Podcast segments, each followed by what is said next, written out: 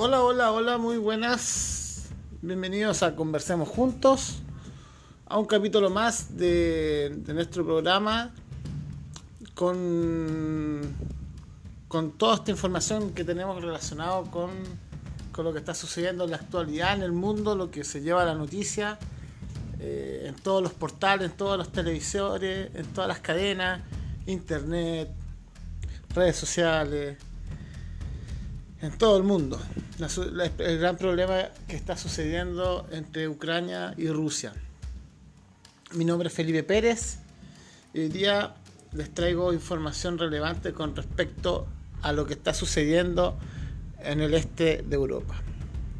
Eh, bueno, comencemos. Comencemos con lo que está pasando en el norte, en el oeste, en el este de Europa.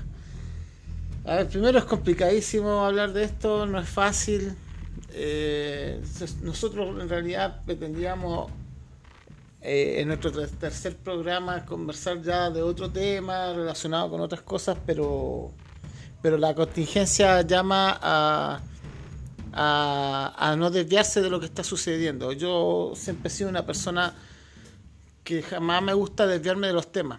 Y yo sé que de repente mucha gente que por ahí busca obviar lo que sucede para desconectarse de lo que pasa. Yo creo que uno en la vida, eh, el que no entiende, se desentiende. Y eso no está bien. De parte mía, nunca voy a ser así y, voy a tratar de ser siempre eh, pluralista con la información y también dar un espacio a la opinión personal. La última vez que hablamos de esta situación, más que nada explicamos los sucesos históricos que vienen relacionando a Rusia con Ucrania desde tiempo, desde, hace muchísimos años, cómo se fue generando la situación y, y cómo llevó a esta escalada que nos tiene ahora en este momento en vilo, esperando, Dios quiera, que no ocurra una tercera guerra mundial. Eh, hace dos semanas cuando uno hablaba de esto y pensar en una tercera guerra mundial uno podía sonar amarillista o alarmista y ahora creo que no estamos tan lejos de eso. Eh, en el último podcast se- señalé y creo que caí la trampa como todo el mundo cayó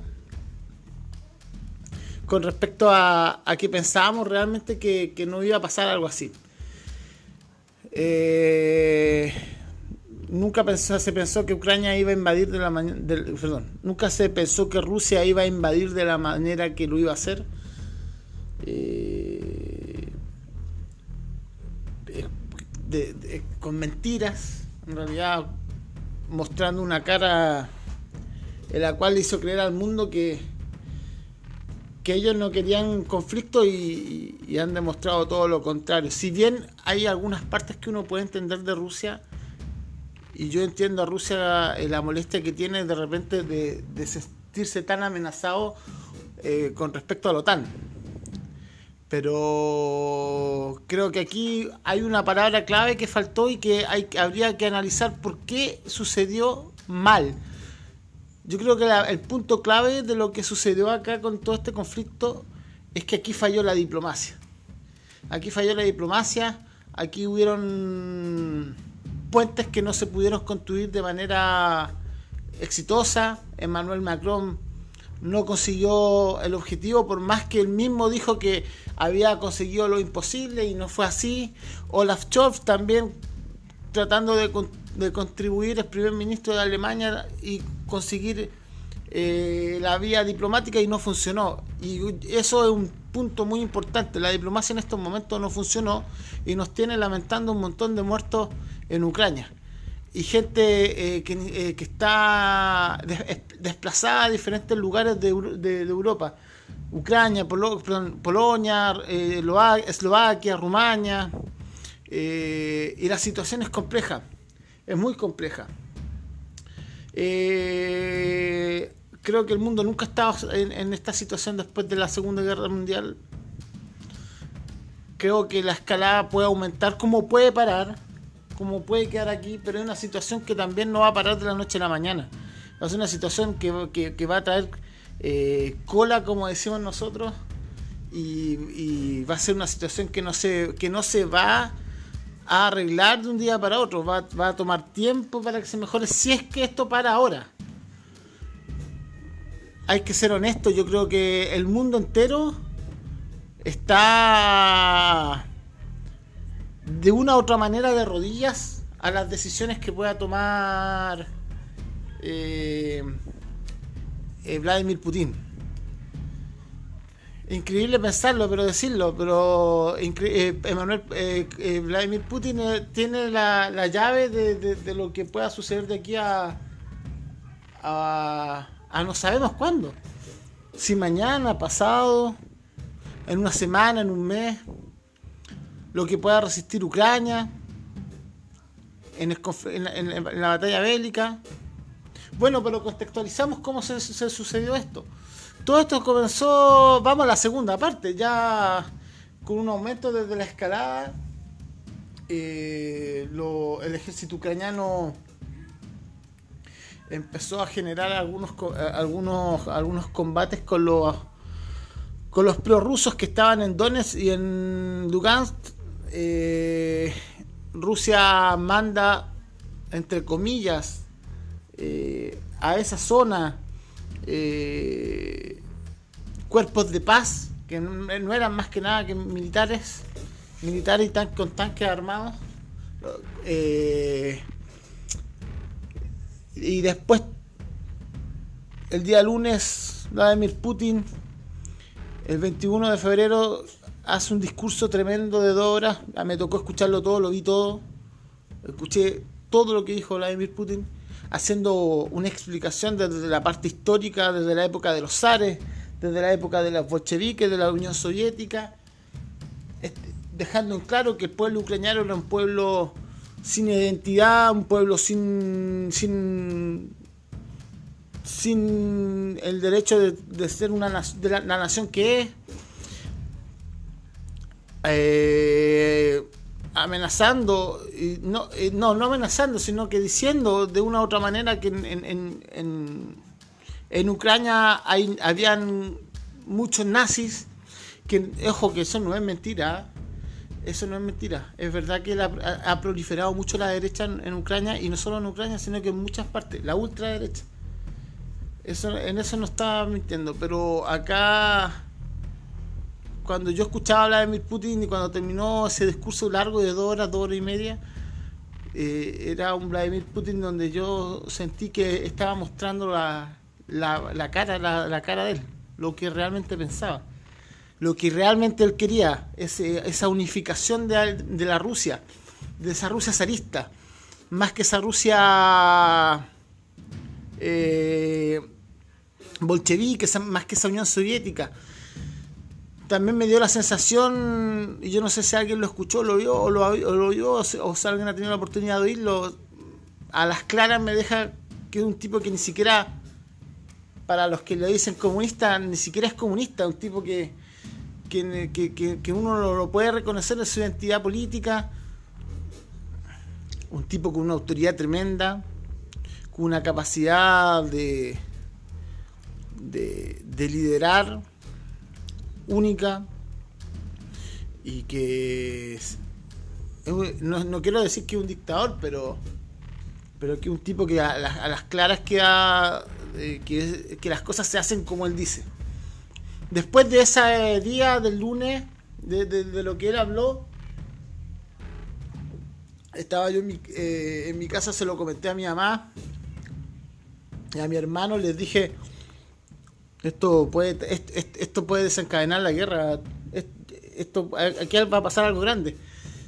Y todo el mundo decía lo contrario, todo el mundo pensaba que no iba a pasar nada, que no iba a suceder nada. Ojo, ojo, con, pero Estados Unidos, con Gran Bretaña, con Reino Unido avisaron, avisaron. Dijeron que después de los Juegos Olímpicos de, invierno, ellos tenían información de primera que Rusia iba a atacar y no iba a atacar solamente las partes de la, de, las partes prorrusas, sino que iba a ir directo a, a, Kiev, a la capital. Cercó Rusia todo, todo, todo, toda la frontera. Le hizo creer al mundo que iba a retroceder, que quería negociar. Devolvió a un grupo de fuerza bélica y lo hizo retroceder y después volvieron a, colocarse en sus mismos puestos y, el día el día jueves lo que sucedió, lo que todos vimos, en la mañana, a la, una de la mañana comenzó este, este, ataque por tierra, con tanque, aéreo, marítimo, por todas partes, por el Mar Negro, por la frontera con Bielorrusia, militares bielorrusos también ayudando a los a, a, a, los militares a los, militares rusos, a los a, estos, soldados profesionales, no recuerdo el nombre de ellos, cómo, cuál es el nombre que tienen los soldados rusos, pero implacable. Implacable. Una de las informaciones que más me deja impactado es que, por ejemplo, Rusia no tiene eh, un tratado de, de, tener eh, prisioneros de guerra. Entonces, como no tienen prisioneros de guerra, ellos van directamente, matan y llevan en un crematorio móvil y van cremando a, lo, a, lo, a la gente que va muriendo. Un... Yo tengo rabia, yo, yo estoy como muy enojado porque yo creo que a lo que a, la gente no le gusta, y, yo creo que la geopolítica funciona así. Eh, lamentablemente. Pero aquí se dijeron muchas mentiras. Muchas mentiras. Aquí yo puedo entender las partes de cada uno, yo puedo entender las partes de Ucrania, puedo entender las partes de Rusia y entiendo las partes de Rusia. Pero se dijo y dijeron a estos mandos rusos que no iban a atacar civiles. Mentira Está la, la televisión, he visto imágenes y videos de, cómo han asesinado a civiles. Imágenes que no se pueden ver en la televisión. He visto cómo han lanzado proyectiles, cohetes a, a, edificios, a, casas, a, hogares, ¿cierto? También hemos visto cómo han sido implacables los rusos en el bombardeo. Pero también quiero aclarar y quiero dejar en claro y dejar un espacio importante. Yo no estoy a favor de nadie. Yo creo que la guerra no, en la guerra nadie gana. Como dijo el gran Julito Martínez en ese video de TikTok que se ha, ido se ha ido viralizando estos días, en la guerra no hay ganadores. Lo único que pierden es la humanidad.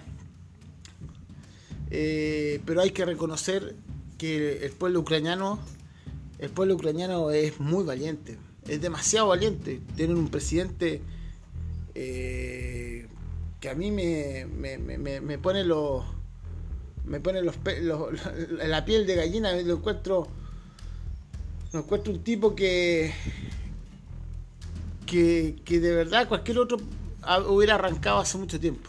Entonces, eh, Volodymyr Zelensky para mí se ha ganado un respeto enorme en, estar ahí, en estar en la ciudad, defender su patria, defender a su pueblo, desmintiendo, desmintiendo información falsa de nuevo de los rusos diciendo que Ucrania quería rendirse y, que quería negociar, que después mismo desmintió en un video el presidente ucraniano diciendo que era falso, que ellos no iban a desistir la arma y que iban a pelear hasta el último, iban a luchar hasta, hasta, ya no puede, hasta que ya no pudieron más.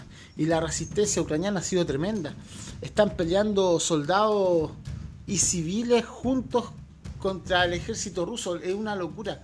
La comparación de, de, la milicia rusa con respecto a la milicia ucraniana, o sea, si nosotros nos ponemos eh, a comparar quién tiene más, quién tiene menos, o sea, eh, eh, de verdad, uno no lo puede creer. Por ejemplo, los militares activos en Ucrania son 200.000 mil eh, militares activos y los de Rusia son 900.000. Después los reservistas, los militares, las reservas.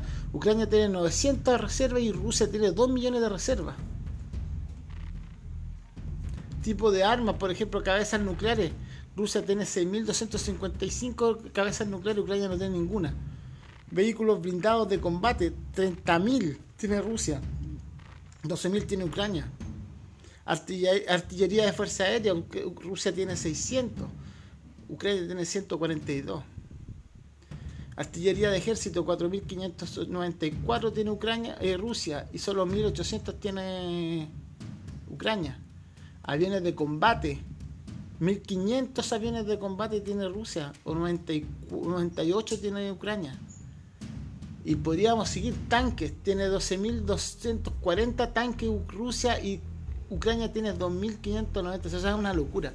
No tiene cómo poder ganar una guerra eh, Ucrania, pero así todo, y el trabajo táctico militar que han hecho de agruparse en Kiev, así se ha transformado esta lucha, esta guerra en una, en una misión imposible. Es como David y Goliat, o, como cuando vemos un partido de fútbol entre el Real Madrid contra no sé, por nombrar un equipo pequeño, eh, Colo Colo acá en Chile. O sea, no, hay forma, no hay forma, con respeto a los colocolinos, no quiero, no quiero decir que Colo Colo sea pequeño, pero la, comparación con el Real Madrid, hay, no hay posibilidad, o sea, y, pero están dando batalla, están luchando y, y los tipos son valientes, no están peleando solamente militares, recordar que se, quedaron todos los hombres de, 16, de 18 años, 17, 18 años hasta los 60 años se tienen que quedar en Ucrania para combatir, defender a la patria. La verdad, para sacarse el sombrero. Y esto va más allá de los colores políticos. Esto no tiene que ver ni con derecha ni con izquierda. Esto tiene que ver con, con, otras cosas. Con, tiene que ver con defender lo, lo que es tuyo, lo que te corresponde. Nada más ni nada menos. La OTAN. La OTAN, la OTAN, la OTAN, la OTAN. Pobre Zelensky, pobre presidente Zelensky que a mí me dio una pena enorme cuando llamó a 27 mandatarios preguntando si iba a entrar a la Unión Europea hace dos días atrás y nadie le respondía. Eso quiere, lo dejaron solo. Esa es la verdad. Lo dejaron totalmente solo. A ese tipo, a ese presidente lo dejaron solo. Ahora, la OTAN está dispuesta a defender la frontera suya, eso sí, y, se ha movilizado de una manera también muy, muy importante. Los cazas-destructores británicos están todos eh, arropados en el mar, en el mar Báltico. Está lleno de, soldados franceses en la frontera rumana, está lleno de soldados americanos en la, frontera polaca, eh, destructores también franceses, barcos españoles por el Mar Negro, eh, bloqueo marítimo de, parte de Turquía al navío ruso en el Mar Negro. O sea, están todos apilados y atentos, porque hay miedo, hay miedo, hay información que ya verificada de que los soldados rusos se han ido movilizando desde Bielorrusia, desde la frontera hacia el oeste, hacia Polonia. Y ya se sabe que si los rusos tocan suelo de algún país de la OTAN eh, y atacan o lanzan una bala, esto se transforma en tercera guerra mundial porque tienen que todos los países entrar a defender a uno de los países. En este caso, el que más está ahí como peligrando sería Polonia. Admirar también al pueblo polaco. pueblo polaco que, y no solo a los polacos, a los rumanos y a los eslovacos que, y a los húngaros que le están dando asilo, eh, a todos los, a los civiles ucranianos desplazados con el tema de esta guerra. Porque son desplazados, ni siquiera son refugiados están llegando a Ucrania, a, estos países, eh, con lo opuesto, viendo dónde dormir, viendo qué comer. Eh, las imágenes que estamos viendo de la guerra son tremendas, son, son dolorosas. La guerra es, compleja, es muy dura, es muy dura la guerra. Eh, a felicitar al pueblo polaco. Este pueblo polaco que el año 39 eh, lo, que no hicieron con los polacos en el año 39 cuando los atacaron porque fueron los primeros atacados en la Segunda Guerra Mundial, ellos están mostrando realmente el camino como tiene que ser, ayudando a los desplazados ucranianos que están necesitando en estos momentos así, lo que han estado arrancando todos desde, desde Kiev y desde otros lugares de, Ucrania. Chilenos también que, que viven en Ucrania han, escapado también, ya se informó de varios que han logrado cruzar la frontera con Polonia vuelvo a decir, no solo Polonia ayudando, también está Hungría, también está Eslovaquia, está Rumania, los países que, que, tienen frontera con, Ucrania. Destacar también que los rusos mandaron a, amigos que fueron viejos enemigos, como los chechenos, más de, más de 4.000 soldados eh, chechenos fueron al frente a, pelear por los rusos. Eh, Putin nos mandó que fueran a, a matar nazis. Y los chechenos, cuando les dijeron nazis, partieron ni que les dijeran. Ya estaban listos, preparados para, para pelear. Los chechenos son bravos, son soldados bravísimos. Son soldados bravísimos, casi incontrolables por los rusos en su tiempo los rusos, los rusos son 40.000 soldados que entraron desde Bielorrusia hacia, hacia, hacia aquí. O sea, eh, lo que ha aguantado Ucrania ha sido tremendo. Una lucha, una batalla como la Segunda Guerra Mundial, calle por calle, casa por casa. Al presidente Zelensky lo, lo están buscando, lo están buscando por todos los lugares de que no lo logran encontrar. Eh, y así se está sucediendo la guerra en estos momentos.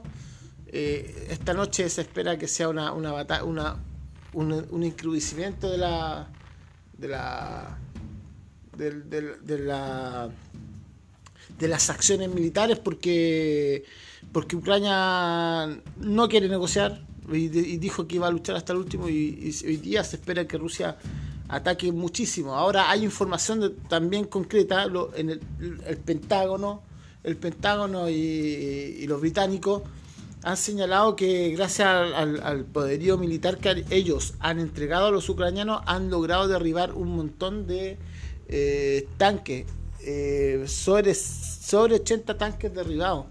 Eh, y se hace la pregunta de que si, qué tan fuertes son las fuerzas rusas. Ahora, por otro lado, también se señala que puede ser también una forma de, tratar de, de de que los de que los de que los norteamericanos y los británicos pisen un poco el palito, crean que los rusos son débiles y después los rusos terminen mostrando realmente lo que son. Eh, yo hace dos semanas en el último podcast les dije que podía, que creía que lo que podía pasar y creo que no estuve ni cerca, pero no creo y vuelvo a creer que yo creo que igual al norteamericano les sigue interesando de una u otra manera, pero ellos de una u otra manera saben en qué momento podrían entrar en un conflicto. Lo de los rusos me sorprendió tremendamente. Pensé que iba a primar la diplomacia y si algo iba a pasar era que se tomaran la zona del Donbass y iba a quedar todo ahí. Ahora realmente no sabía decir qué es lo que podría pasar. Si realmente al final se van a quedar solo con la zona del Donbass si se quieren anexar eh, Kiev, si se quieren anexar toda Ucrania, si quieren invadir más, ojo, Rusia ayer amenazó a Suecia y a Finlandia de que no podían entrar a la OTAN y que si entraban o hacían el intento de entrar a la OTAN, eh, iban a provocar que eh, hubiera un, un futuro conflicto bélico mucho más grande. Entonces la situación es extrema, es extrema. La verdad, el mundo está de rodillas. Yo soy, para muchos que me conocen, soy profesor de, profesión. Ejerzo como profesor. Y, nunca me voy a olvidar de que muchos colegas cuando hablábamos en, el año 2020, cuando empezó el tema de la pandemia, y llevábamos ya un tiempo con el tema de la pandemia, sin, sin desmerecer lo que, lo que muchos decíamos, porque yo creo que muchos lo sentíamos así. Se decía mucho de que el mundo eh, había cambiado y había evolucionado para bien y había aprendido, había aprendido mucho con respecto a ser persona y a ser ser humano con todo lo que había pasado con la pandemia, con lo que estaba pasando así con la pandemia. Y mentira. La verdad, eso es mentira. Tristemente yo pienso y digo que, este planeta está peor que antes. Tenemos problemas, problemas de migración acá en Chile, en Siria,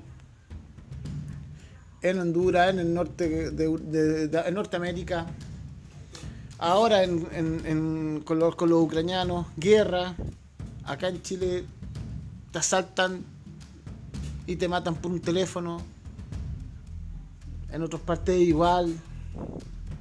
El mundo de mal en peor, de mal en peor. ¿Y quién iba a pensar que nosotros... La guerra empezó en 1939, la Segunda Guerra Mundial, 1939. Después de un montón de años, volvimos a lo mismo. O sea, volvimos a caer en lo mismo, en una guerra. Y a las puertas de una guerra mundial. Ojalá Dios quiera no pase eso. Ojalá Dios quiera no ocurra una, una, segunda, una tercera guerra mundial. Pero ya esto es tremendo. Ya no, no. Es difícil pronunciar qué es lo que pueda suceder o qué es lo que pueda pasar. Lo único que sabemos es que, es que es que ahí están los ucranianos luchando y peleando y, esperemos que se llegue a un, a un acuerdo. De, de, primera no veo a nadie haciendo diplomacia. Pareciera que no hay diplomacia, se cortaron todos los caminos diplomáticos. La OTAN está con. Es como, es como el perro cuando está engrifado, mostrando los dientes a, punto de ladrar, pero a punto de morder, pero no muerde. Así está la OTAN y mirando como dos, dos perros, uno grande le está pegando al perro chico. El otro perro chico defendiéndose como pueda. Así está el planeta. Qué tremendo. Pero bueno. Veremos qué pasa. Un poco más que nada este podcast de, de entregar información de lo que está sucediendo Vuelvo a decir, la OTAN está desplegada por todos lados, está esperando cualquier cosa que pueda pasar para defender y comenzar una tercera guerra mundial. Los ucranianos defendiéndose dentro de lo que se pueda, está recibiendo ayuda de muchos países, no va a recibir ayuda de soldados que lo puedan ayudar al conflicto ahí mismo en, en, Ucrania, pero sí está recibiendo eh, armamento. Y los rusos tratando de tomarse lo antes posible Kiev y tratar de ver qué pasa, porque se dice también que pueden poner un presidente un presidente medio medio títere como lo tienen en Bielorrusia las razones de, de, de, Vladimir Putin no, no bien no se sabe o, o, quizás quiera solamente tomar el Donbass y mostrar una señal de, que ellos eh, si no se cumple lo que pidieron, van a reaccionar de esa manera. Porque al final de cuentas Rusia lo que pedía era que Ucrania no entrara a la, a la, a la OTAN. Pero a ver, yo en estos momentos con respecto a Vladimir Putin no sé qué pensar. Yo ya una persona que es como cuando alguien te miente y si te mintió una vez, ¿por qué no te, no te va a mentir por segunda vez? Y vuelvo a decir que yo entiendo las razones que pueda tener, pero pero creo que aquí faltó diplomacia y eso fue lo que falló. Bueno, vamos a ver cómo se desencadena. La idea era haber hecho otro podcast con otras, con otras cosas, con otros temas, pero era imposible desviarse del tema. vuelvo a reiterar, el que no entiende se desentiende. Y, no estamos para eso. En realidad la noticia esta, lo que está sucediendo en el mundo de esto, esto es lo que importa. Por ahí también teníamos pensado hablar sobre lo que está pasando en la constituyente acá en Chile, pero a modo personal en estos momentos la constituyente pasa a segundo plano, porque el conflicto que está pasando ahora en el mundo atañe a todos, a todos, a todos, a todos. Eh, también decir que se va a notar eh, una inflación importante en el tema de los, de los, de los, de los alimentos y de la gasolina acá en Chile con respecto al conflicto que está sucediendo ahora. Bueno, vamos a dejar hasta acá. Espero que estén bien, cuídense, reflexionemos, hablemos, conversemos. Como dice este programa, conversemos juntos. generen debate, diálogo, hagan reflexiones, piensen porque esto nos tiene que alguna de alguna otra manera hacer catarsis para los que puedan hacer catarsis. Y de alguna vez por todas poder hacer algún cambio en, en nuestras vidas porque pareciera que que pase lo que pase no va a suceder cambios jamás. Esa es la verdad. Bueno, un abrazo grande, que estén bien. De aquí desde la gran ciudad de Talca, acompañado con mi linda Polola, que está descansando acá. Estamos ya aprovechando, ya el lunes entramos a trabajar. Estamos aquí, yo me estoy sirviendo vinito, le voy a servir el vinito a mi Polola para que también se tome un poquito. Y nosotros nos estamos viendo la próxima semana. Ojalá, vamos a ver. La próxima semana, ahí vamos a ver cuando la noticia lo amerite. Un abrazo, que estén bien. Chao, chao.